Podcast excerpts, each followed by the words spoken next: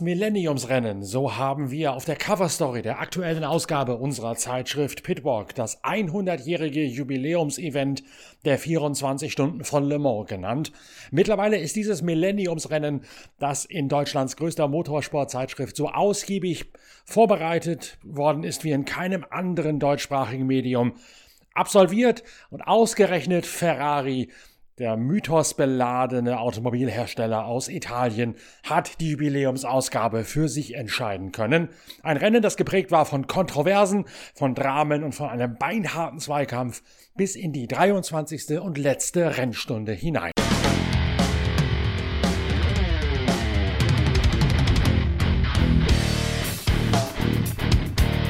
Der Diskussionsbedarf begann bereits weit vor den 24 Stunden von Le Mans, als nämlich Ende Mai ganz plötzlich eine BOP-Änderung reinschneite, die eigentlich gegen die vorherige Absprache der Veranstalter gewesen ist. Man hat sich nämlich dagegen entschieden, das gerade erst ersonnene Plattformsystem anzuwenden und stattdessen nun doch jedem einzelnen Modell eine neue BOP-Einstufung verpasst. Die in der WM bis dato dominanten Toyota GR010 mussten 37 Kilogramm Gewicht zuladen und bekamen im Gegenzug 4 Megajoule mehr Energie pro Turn zugestanden. Die Ferrari, die in den Qualifyings stets schneller gewesen, aber in den Rennen immer schlechter gewesen waren als die Toyota, mussten nur 24 Kilogramm zuladen. Und die Gegner aus der LMDH-Klasse also keine Hypercars, keine Eigenbauten, sondern LMP2-Chassis mit eigenen Motoren und eigener Aerodynamik. Die bekamen nur kleinere Retuschen, am wenigsten davon die Porsche, die bis jetzt im Feld hinterhergefahren waren. Das Ergebnis zeigte sich in der Qualifikation und es zeigte sich auch im Rennen. Die Toyota-Fahrer hatten von der reinen Grundschnelligkeit her plötzlich keine Chance mehr gegen die Ferrari 499, weder in der Hyperpole die die Startaufstellung äh, definierte, noch im Rennen. Toyota stemmte sich mit aller Macht gegen die drohende Niederlage, vor allen Dingen auf strategischem Wege. Man stimmte die Autos ganz bewusst so ab, dass sie tagsüber bei warmen äußeren Bedingungen, bei Hitze und bei Sonneneinstrahlung auf dem Asphalt besonders gut waren opferte deswegen ein Stück weit Performance in der Nacht gegen die Ferrari, hatte dann allerdings bereits ein erstes Mal Pech mit dem Wetter, das nämlich am Samstagnachmittag, als es eigentlich noch sonnig hätte sein können, sich plötzlich in einem Regenschauer in die Abendstunden hinein entlud und dadurch verschob sich zum ersten Mal das Kräfteverhältnis. Toyota begann zudem mit anderen gewagteren, weil weichen Reifen das Rennen und damit tobte Sebastian Buemi im Toyota GR010 in der Startrunde gleich einmal an die Spitze, vorbei an den beiden Ferrari 499. Hinter diesem Pulk drehte sich Jack Aitken, der ehemalige Williams Formel 1 Pilot, bereits früh in die Leitschienen auf der Inodier-Geraden, sodass es eine sehr, sehr lange erste Safety-Car-Phase nach der Startrunde gab.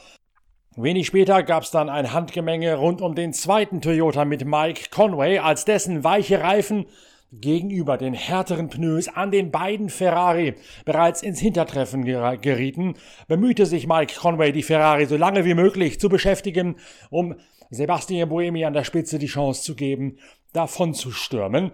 Dann kam der große Regen und der stellte zunächst einmal das Geschehen komplett auf den Kopf. Vorher noch muss Niklas Nielsen in einem der Ferrari einen Zusatzboxenstopps absolvieren, weil sich ein Stück von seinem eigenen Luftleitwerk vor die Lufthutze des Ferrari gesetzt hat und so den Motor zu überhitzen droht. Beim Boxenstopp wird das Teil schnell weggenommen. Danach ist der Wagen von Niklas Nielsen allerdings eine halbe Runde hinter der Spitze und mithin schon chancenlos über die Renndistanz hinweg gesehen. Im Regen verpassen sowohl Ferrari ein als auch Toyota zweimal den optimal richtigen Zeitpunkt von der einen auf die andere Reifenart zu wechseln, so dass Ferrari in den Abend hinein knapp das Kommando übernehmen kann vor dem besten der beiden Toyota. Der Wagen von Brandon Hartley, Sebastian Buemi und Rio Hirakawa etabliert sich trotz eines leichten Rückschlages bei einem der Reifenwechsel in die Nacht hinein als der ärgste Verfolger des Ferrari von Antonio Fuoco, Alessandro Pierguidi und Antonio Giovinazzi. Bei Anbruch des Morgens scheint der Ferrari alles im Griff zu haben. Dann allerdings beginnen technische Schwierigkeiten. Bei fast jedem Boxenstopp mag der 499 nicht sofort wieder anspringen. Einmal muss er sogar mehr als eine Minute stehen bleiben, weil ein kompletter Neustart aller Systeme inklusive der Hybridsysteme an Bord vorgenommen werden muss. Diese eine Minute kostet zwischenzeitlich mal die Führung. Allerdings muss dann auch Toyota zweimal außerplanmäßig lange stoppen, weil einmal nämlich ein Stück Kohlefaser einen Kühllufteinlass zugesetzt hat und dort für überhitzende Motortemperaturen sorgt. Deswegen muss die Frontpartie abgenommen werden. Ein zweiteres Mal überfährt Rio Hirakawa am frühen Sonntagmorgen ein Eichhörnchen und ramponiert sich damit den vorderen Diffusor seines GR010 Hybrid. Auch das hat wiederum einen Wechsel der Frontpartie zur Folge. Zu diesem Zeitpunkt ist der andere Toyota mit Kamui Kobayashi in der Nacht bereits das Opfer eines Unfalls, eines Missverständnisses beim Überrunden geworden und fährt dem Feld nur noch hinterher. Der Kampf um den Sieg kapriziert sich bereits früh auf ein Duell zwischen dem Ferrari von Giovinazzi, Piaguidi und Fuoco sowie dem Toyota von Boemi, Hirakawa und Brandon Hartley.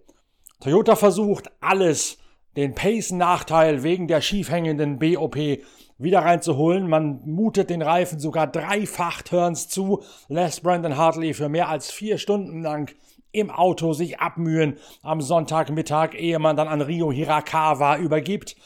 Und in der Tat schafft Brandon Hartley, der Neuseeländer ist, den führenden Ferrari immer weiter unter Druck zu halten, sodass je wärmer es wird, es am Ende doch noch danach aussieht, als könnte es ein dramatisches Finale geben, als könnte Toyota den führenden Ferrari hetzen, indem seinerseits Alessandro Pierguidi im Regen auch einmal neben die Bahn gerumpelt ist und sich gedreht hat, dann allerdings passiert Rio Hirakawa in der letzten Rennstunde ein Missgeschick, als er eine blockierende, wegen Überbremsens feststehende Hinterachse zu spät wieder löst und mit dem Auto in die Leitschienen scheppert. Es gibt einen Zusatzstopp. Rio Hirakawa muss einmal einrücken, verliert dadurch natürlich den Anschluss an den Ferrari.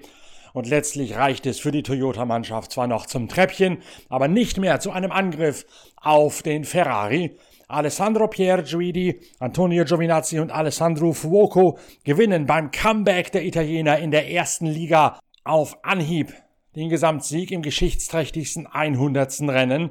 Es ist der zehnte Sieg für Ferrari und der erste seit 1965, als Jochen Rindt und Marston Gregory mit dem NART Ferrari 250 LM den Sieg eingeheimst haben. Und während sie bei Ferrari natürlich feiern, lecken sie bei Toyota die Wunden. Fünfmal unangefochten Le Mans-Sieger ohne nennenswerte Gegner.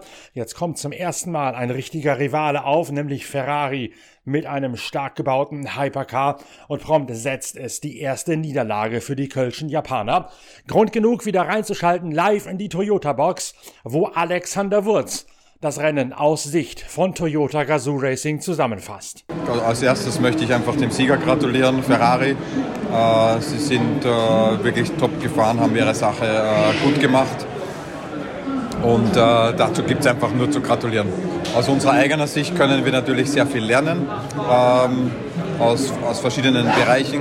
Wir wissen natürlich, dass auch ein bisschen Glück oder in unserem Fall Pech dazu gehört hat, zum Beispiel mit dem beschädigten Unterboden. Wenn du das hochrechnest, kommen wir sicherlich auf die eineinhalb Minuten. Vermutlich hat aber Ferrari auch irgendwelche Geschichten. Porsche hat sie, Cadillac hat sie, jeder hat sie. Aber aus Ingenieursicht werden wir uns dann ab übermorgen hinsetzen und schon für das nächste Jahr vorbereiten. Das ist die Natur unserer Sache.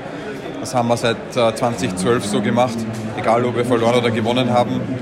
Wir sind äh, prozessgetrieben, ingenieursgetrieben und haben hier einige Ansatzpunkte, um uns äh, zu verbessern.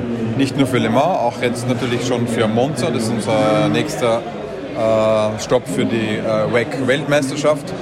Bei der WM müssen wir sagen, waren die heutigen Punkte für das Auto Nummer 8 sehr wichtig. Das dürfen wir nicht außer Augen verlassen. Ähm, grundsätzlich war das Rennen, glaube ich, ein unheimlich spannendes, aufregendes, turbulentes, verrücktes, faszinierendes Rennen der große Sieger ist, glaube ich, äh, Le Mans. Der große Sieger sind die Zuschauer, seid ihr zu Hause, die hier wirklich äh, Motorsport auf dem höchsten Niveau äh, gesehen haben. Mit vielen Dramen und leider keinen Toyota-Sieger, aber nochmal Gratulation an Ferrari. Ähm, Und äh, danke Ferrari, ihr werdet uns stärker machen und wir kommen mit Sicherheit stärker und schneller zurück. Die ersten Minuten direkt nach der Zieldurchfahrt bei einem 24-Stunden-Rennen sind immer ganz besonders emotional. Man merkt es auch schon an der Stimmlage von Alexander Wurz live aus der Toyota-Box. Alex, wie ist denn jetzt die Gefühlslage? Naja, die ist immer gemixt äh, und immer sehr emotionell nach den 24 Stunden. Denn es ist jetzt nicht nur das Rennen, das, das den ganzen Tag dauert, sondern es sind 365 Tage jetzt vorbereiten. Äh, mitfiebern, nachdenken, akribisch äh, dabei sein. Äh, es ist die ganze Woche, die sich aufbaut und jetzt kommen die Emotionen raus. Ähm, es wird keinen geben, der irgendwie ein trockenes Auge hat äh, beim Zielanlauf, jetzt bei dem Podest oder auch beim Traurigsein, wenn es nicht gut gelaufen ist, wie zum Beispiel ähm, mit unserem Team, äh, Auto Nummer 7, die Mechaniker, die ganze Crew. Natürlich sind wir hier äh, traurig, aber ich möchte es nochmal betonen, wir kommen hierher, weil uns Le Mans immer etwas Neues schult und äh, zeigt. Und daran können wir uns nur selbst verbessern. Und wenn du alles perfekt gemacht hast, mit ein bisschen Glück dazu, dann darfst du dieses Rennen gewinnen. Wir haben es jetzt fünfmal gewonnen. Jetzt geben wir es hoffentlich nur einmal ab und holen uns das nächstes Jahr wieder zurück. Das ist unser, unsere Zielsetzung, ganz klar.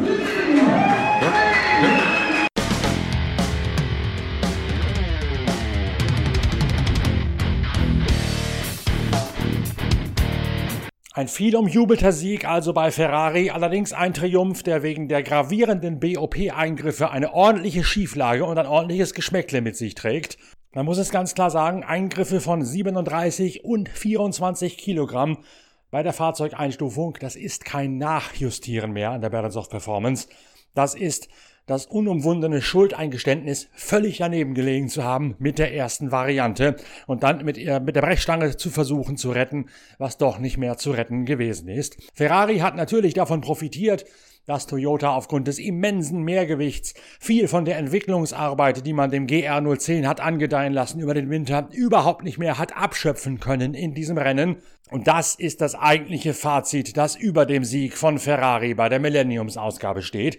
Wer das ein bisschen genauer nachvollziehen möchte und wer sich auch ein Bild davon machen möchte, warum gerade die 37 Kilogramm quasi doppelt ins Gewicht gefallen sind, der möge noch einmal die aktuelle Ausgabe der Zeitschrift Pitwalk lesen, denn da steht genau drin, was Toyota alles gemacht hat, um den Wagen noch weiter zu entwickeln. Und das lässt dann auch den Schluss zu, warum die 37 Kilogramm so sehr geschmerzt haben, dass dieses Rennen aus den Händen der Japaner gelaufen ist. War es fair? War es skandalträchtig? War es komisch? War es ein denkwürdiges Rennen? All das werden wir beleuchten in weiteren Ausgaben der Podcast-Reihe Pitcast oder in der nächsten Ausgabe der Zeitschrift Pitwalk. Ihr dürft gespannt sein auf das, was wir noch zutage fördern werden von der Analyse der 24 Stunden von Le Mans. Bis dahin, tschüss, danke fürs Dabeibleiben an diesem Wochenende. Euer Norbert Okenga.